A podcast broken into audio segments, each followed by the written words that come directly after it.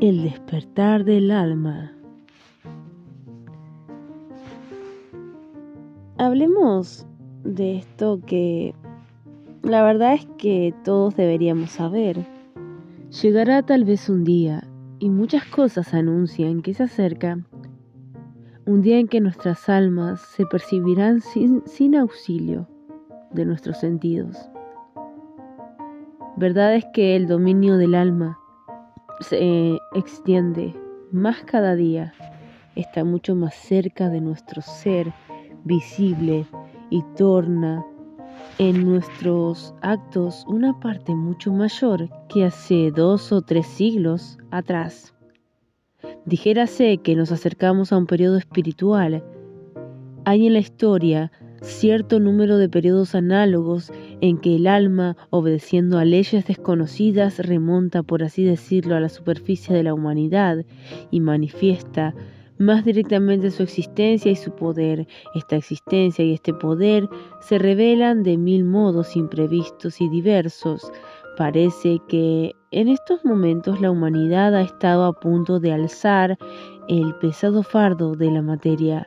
Reina en ella una especie de tranquilidad espiritual y las leyes más duras e inflexibles de la naturaleza flaquean aquí y allá.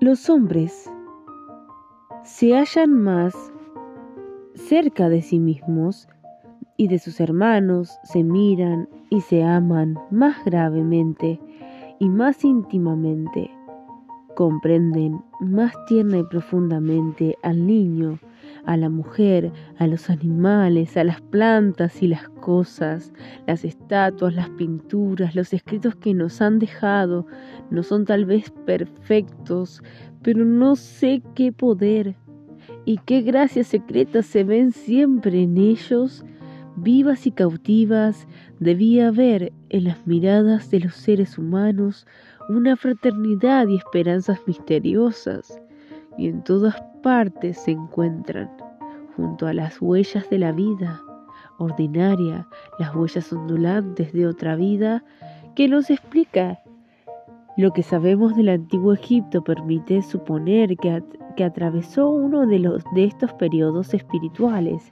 En una época muy remota de la historia, de la India, el alma debió acercarse a la superficie de la vida hasta un punto que nunca alcanza y los restos o los recuerdos de su presencia casi inmediatamente producen, hoy todavía, extraños fenómenos. Hay muchos otros momentos de igual género en el que el elemento espiritual parece luchar en el fondo de la humanidad como sumergido que se agita bajo las aguas de una gran corriente. Acordaos de Persia, por ejemplo, Alejandría y los dos siglos místicos de la Edad Media. En cambio, hay siglos perfectos en que la inteligencia y la bondad reinan puramente pero en que el alma no se deja ver.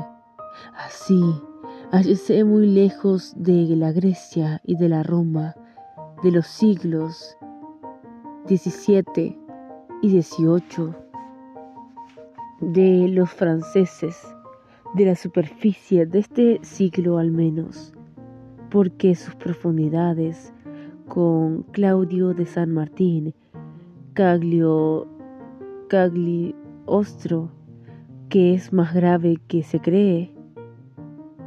Pascalis y otros muchos nos ocultan todavía bastantes misterios.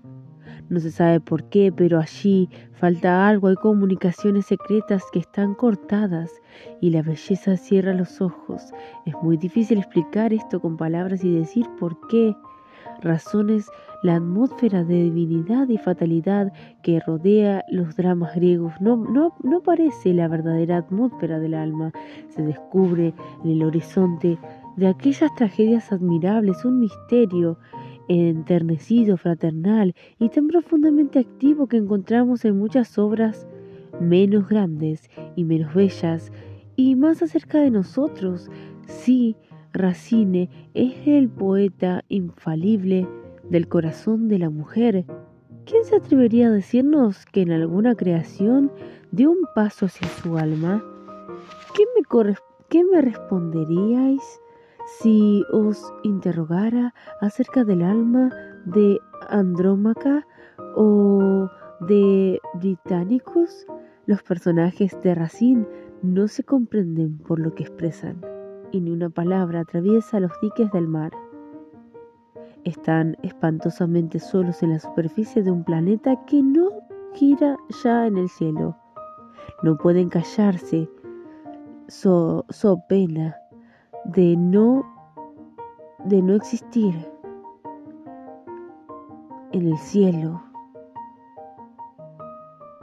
carecen de un principio invisible y se creería que no pueden callarse, que una sustancia aislada se ha interpuesto entre su espíritu y, y, sí mismos, entre la vida que toca a todo lo que existe y la vida que no toca sino el momento fugitivo, de una pasión, de un dolor, de un deseo.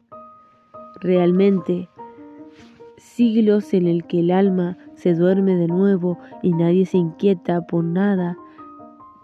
Por tal motivo, claro está que en la actualidad hace grandes esfuerzos manifestándose en todas partes de un modo anormal, imperioso y terminante, como si se, si se hubiese dado una orden y no quedara tiempo que perder. Debe prepararse para una lucha decisiva y nadie podrá prever lo que dependerá de la victoria o la derrota. Tal vez jamás haya puesto en obra fuerzas más diversas e, y más irresistibles. Dijérase que se encuentra recostada en una pared invisible y no se sabe si es la agonía o si existiera una nueva cosa que los agita. No hablaré de las potencias ocultas que se despiertan en torno de nosotros, del magnetismo, de la telepatía, de la levitación, mm, de las propiedades incalculadas de la materia radiante y de otros mil fenómenos que conmueven las ciencias oficiales.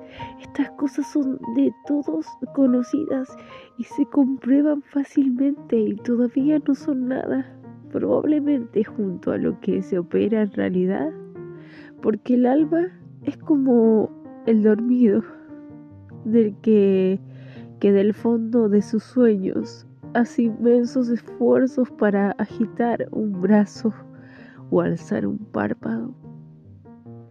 En otras regiones en que la multitud presta menos atención, obra todavía con más eficacia, aun cuando esta acción sea al menos sensible a la vista que las que vemos comúnmente. No se diría que su garganta está a punto de atravesar con un grito supremo los últimos sonidos del error que le envuelven aún en la música. Y en alguna ocasión se sintió más fuerte el peso sagrado de una presencia invisible que en algunas obras de ciertos pintores extranjeros. Por último, en literaturas, no consta que algunas cumbres se ven aquí y acullá alumbradas por una luz de muy distinta naturaleza que las luces más extrañas de las literaturas anteriores, nos acercamos a no sé qué, transformación del silencio y el sublime positivo que reina hasta hoy. Parece pronto a acabar. No me detengo sobre este tema porque es demasiado pronto para hablar claro de estas cosas, pero creo que pocas veces se ofreció a nuestra humanidad una ocasión más imperiosa de liberación espiritual. Momentos en el que se asemeja a un ultimátum. Y aquí por qué la importancia de no descuidar nada para asir esta ocasión amenazadora que es de la naturaleza de los sueños, que se pierden para siempre si enseguida no se les fija es menester ser prudente. No sin razón se agita nuestra alma, pero esta agitación que no se nota claramente sino en las altas mesetas especulativas de la existencia. Tal vez se manifiestan al propio tiempo y sin que se sospeche en los senderos más ordinarios de la vida, porque ninguna flor se abre las alturas que no acabe por caer al valle. ¿Ha caído ya a aquella? Lo ignoro. De todos modos, cierto es que observamos en la vida cotidiana entre los seres humanos humildes, relaciones misteriosas y directas, fenómenos espirituales y acercamientos de almas, de que no se hablaba mucho en otro tiempo. Existían menos innegablemente antes de nosotros. Menester es creerlo porque en todas las épocas hubo hombres que fueron hasta el fondo de sus relaciones, de las relaciones más secretas de la vida, y nos transmitieron lo que aprendieron en los corazones, los espíritus y las almas de su tiempo. Probablemente es que aquellas mismas relaciones existieran entonces, mas no podían tener la fuerza fresca y general que en este momento no habían descendido hasta el fondo de la humanidad, pues de hacerlo hubieran hecho fijarse en ellas las miradas de aquellos sabios que nada de ellas decían o dicen. Y no hablo aquí del espiritismo científico, de sus fenómenos de telepatía, de materialización, ni de ninguna de las manifestaciones que a poco que a poco enumeré. Trátese de acontecimientos y de intervenciones de alma que sin cesar tienen lugar en la existencia más oscura de los seres más olvidadizos de sus eternos derechos. Trátese también de una psicología muy distinta de la psicología ordinaria, a la cual ha usurpado el bello nombre de psique, puesto que en realidad no le inquieta sino los fenómenos espirituales más estrechamente unidos a la materia. Se trata en una palabra de lo que debiera revelarnos una psicología trascendental que se ocupará de las relaciones más directas que hay en el alma, de alma a alma, en los hombres y de la sensibilidad, de la presencia extraordinaria de nuestra alma, este estudio que elevará al hombre a un grado está amenazado y comenzando apenas y no tardará en hacer inadmisión la psicología elemental que hasta aquí ha reinado. Esta psicología inmediata descendiendo de las cumbres invadió ya los más pequeños valles y su presencia nota aún más en los medianos escritos. Nada demuestra más claramente que la, presión del alma ha aumentado en la humanidad general y que su acción misteriosa sí, sí, sí, misteriosa, eh, se ha vulgarizado. Rozamos aquí las cosas casi indecibles y no podemos dar acerca de ellas sino ejemplos incompletos y groseros. He aquí dos o tres que son elementales y sensibles. Antiguamente si se trataba por un instante de un presentimiento, de una impresión extraña, de una entrevista o de una mirada, de una decisión hija del lado desconocido, de la razón humana, de una intervención o de una fuerza inexplicable, y sin embargo, comprendida de las leyes secretas de la simpatía o de la antipatía, de las afinidades selectivas o instintivas, de la influencia preponderante de las cosas que no habían sido dichas, no se hacía hincapié en estos, en estos problemas que por otra parte se ofrecían muy pocas veces a la inquietud del pensador. Se les encontraba al parecer por casualidad, no se sospechaba el peso que hacían en la vida y tenían prisa por volver por, volver a los juegos habituales y las pasiones y los acontecimientos exteriores. Estos fenómenos espirituales de los que apenas se ocupaban los más grandes pensadores de otro tiempo, inquietan actualmente a los más pequeños, lo cual prueba una vez más que el alma humana es una planta de una unidad perfecta y que todas sus ramas cuando es llegada la hora, crecen al mismo tiempo. El aldeano, a quien quiera el don de expresar lo que hay en su alma fuera bruscamente concedido, expondía actualmente las cosas que aún no se había y no se había mostrado en el alma de Racine.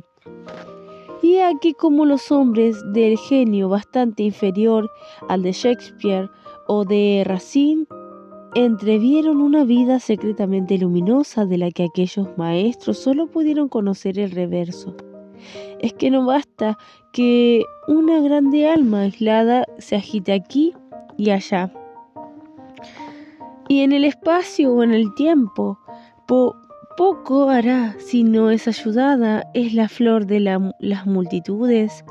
Es menester que llegue el momento en el que el océano de las almas inquietase todo entero, pues si llega en el instante del sueño no podrá hablar sino de los sueños, del sueño. Hamlet, a fin de tomar un ejemplo ilustre entre todos, Hamlet en el, el Ceneur avanza a cada momento al borde del despertar y sin embargo, a pesar del sudor glacial que corona su frente pálida, hay palabras que no logra decirnos y que podría sin duda pronunciar hoy.